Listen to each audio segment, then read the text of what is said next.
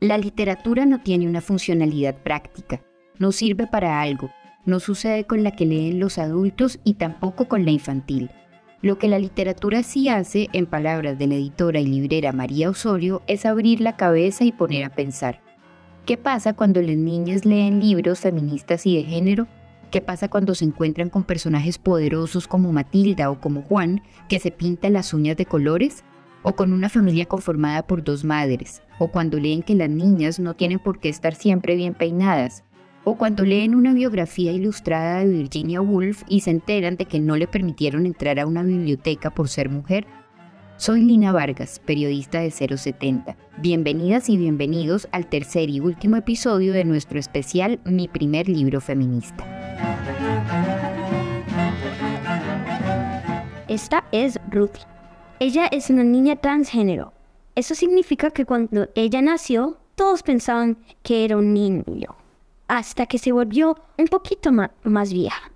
Lo suficientemente vieja para decir a todos que ella es en realidad una niña. Niña es la identidad de Ruthie. Este es el hermano de Ruthie, Javier.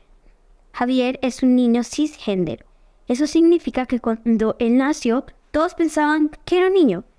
Y mientras envejecía, pues resulta que él sí era un niño.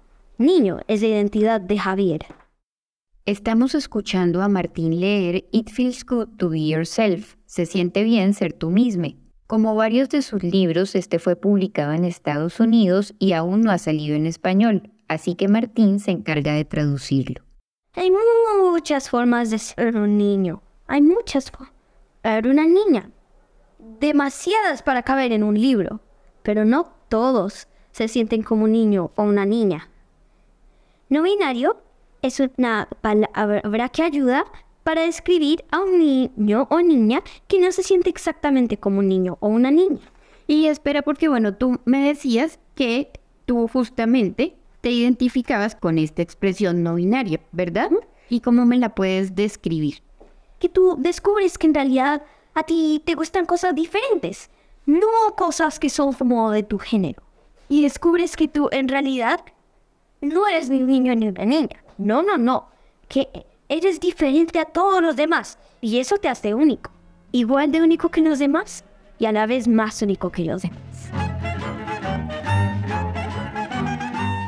Isabela, de 13 años, opina que los estereotipos de género en los personajes de ficción están cambiando. Para ella eso hace que las historias sean más diversas y que quienes las leen o ven, en el caso de las películas, sientan más empatía justamente aquellos ideales se están rompiendo y me parece genial.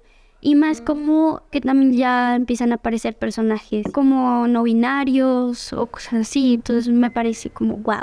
Ya que se está justamente cambiando aquellos referentes que uno ya tenía desde chiquito y que entonces los niños que querían ser como Thor o Hulk, que tiene unos pectorales increíbles, un cuerpazo, y que las niñas queríamos ser como Blancanieves, que entonces necesitamos nuestro vestidito, nuestro cabello, que estar bien cuidadas para cuando vengan por nosotras y que el amor va a llegar ahí y que nosotras no tenemos que hacer nada, sino que ellos van a llegar y se van a tratar increíble, te van a dar un besito y tira.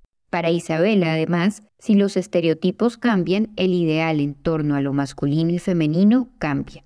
En mi colegio también estamos viendo eso, que las actitudes y pensamientos cognitivos que uno tiene van directamente relacionados con la, con la cultura, con lo que tú veas, en la forma en cómo te criaron, en, en el contexto en el que tú estás.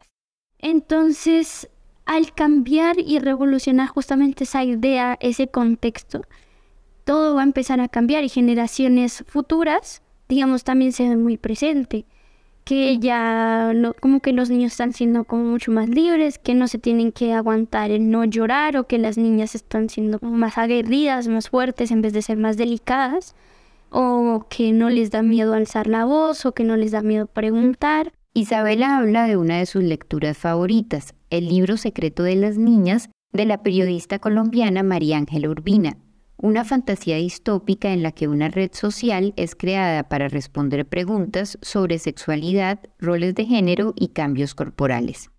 Pero lo que más se trata es justamente el proceso más difícil, creo que también de toda persona, que es la adolescencia. Entonces, literal, hay capítulos muy chistosos que me han hecho reír muchísimo y justamente como es en este formato, como de una red social, entonces te lo muestran como el celular y la chica escribiendo, entonces no se me parece como una forma de transmitirlo muy, muy genial, la verdad.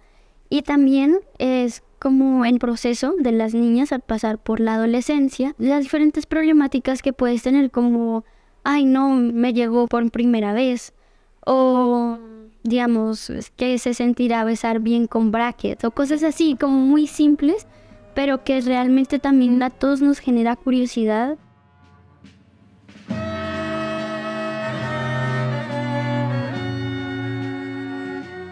Elena, de 10 años, vuelve a un clásico sobre la identidad de género, la historia de Julia, la niña que tenía sombra de niño, publicado en francés en 1976. Ahora leí un fragmento que se refiere a un derecho que todas las niñas tienen. ¿Sabes?